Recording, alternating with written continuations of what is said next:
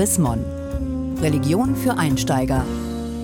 Noch bis zum Reformationsjubiläum in diesem Jahr als Reformation für Einsteiger.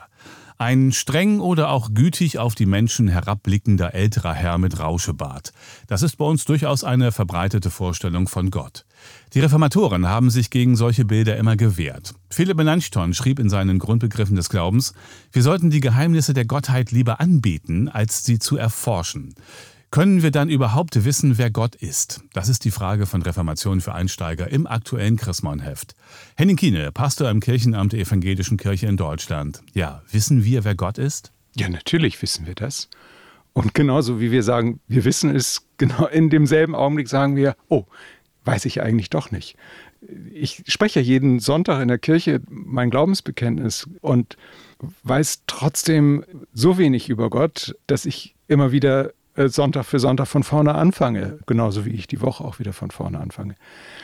Also ja und nein. Können wir in etwa wissen, wie Gott aussieht? Wir machen uns ja Bilder. Die Menschen an der Küste, von der ich komme, haben sich Gott immer als den Zwinger der Fluten vorgestellt.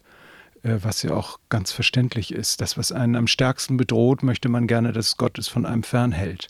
Also wenn man ständig von Fluten und äh, Hochwassern bedroht ist, wünscht man sich, dass Gott derjenige ist, der als Deich äh, die Landschaft einhegt und den Menschen schützt. Insofern habe ich natürlich eine Vorstellung, die ich mir trage, die sich immer auch auf mein Gottesbild überträgt. In dem Moment, in dem ich anfange, von Jesus Christus zu sprechen, bekomme ich ein ganz anderes Bild von Gott. Den leidenden Gott, der sich hingibt an das Leid der Welt und der sich von diesem Leid überwinden lässt und dann eben doch nicht überwinden lässt. So wandeln sich die Gottesbilder von dem Erlebnishintergrund, auf dem ich Gott erfahre. In der Bibel finden wir ja kaum Gottesbilder. Im Gegenteil, zum Beispiel in der Geschichte mit dem brennenden Dornbusch wird es richtig kryptisch. Und Gott lässt dann eine Stimme sagen, ich werde sein, der ich sein werde. Was soll denn das bedeuten?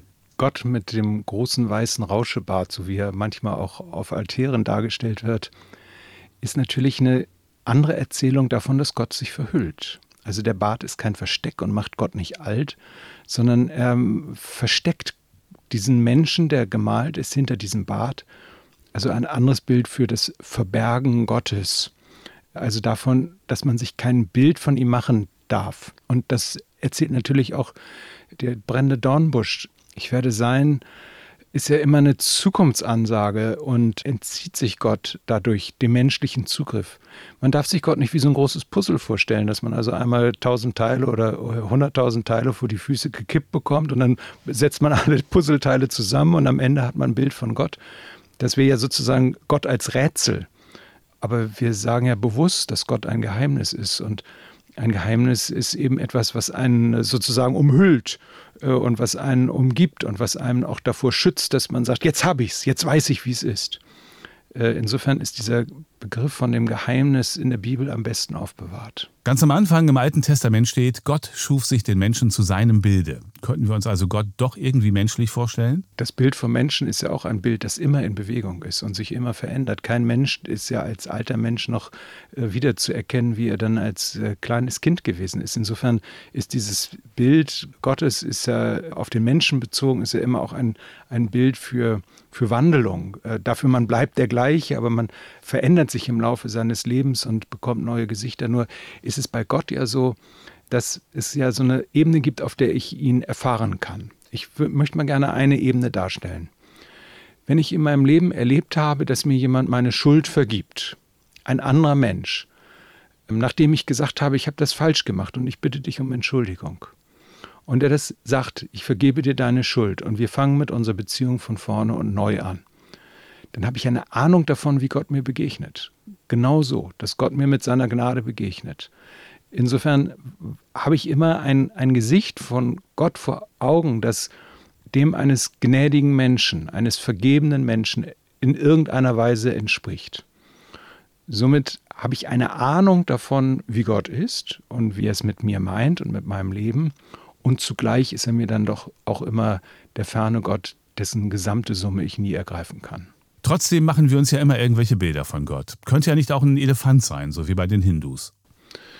Es gibt so eine schöne Geschichte, im Dunkeln wird ein Elefant betastet und jeder beschreibt etwas anderes und äh, dann setzen sie sich die Bilder zusammen und jeder äh, denkt, er hätte es mit einem anderen Tier zu tun und dann wird das Licht eingeschaltet und dann sehen alle, sie stehen vor einem Elefanten. Der eine halt den Rüssel in der Hand, der andere den Schwanz und der dritte fasst die Beine an. Hilft einem nicht richtig so ein Bild, ähm, weil es ähm, am Ende nichts richtig zu Ende erzählt. Wichtig bei dem Bild von Gott ist, dass in dem Moment, in dem ich sage, ich weiß, wie es ist, Gefahr laufe, an dem Bild und an Gott schon vorbeizulaufen. Vielen Dank, Henning Kiene, Pastor im Kirchenamt der EKD in Hannover zur Chrismon-Frage. Wissen wir überhaupt, wer Gott ist? Haben Sie Fragen oder Anregungen? Dann schreiben Sie uns unter leserbriefe.chrismon.de. Mehr Informationen unter www.chrismon.de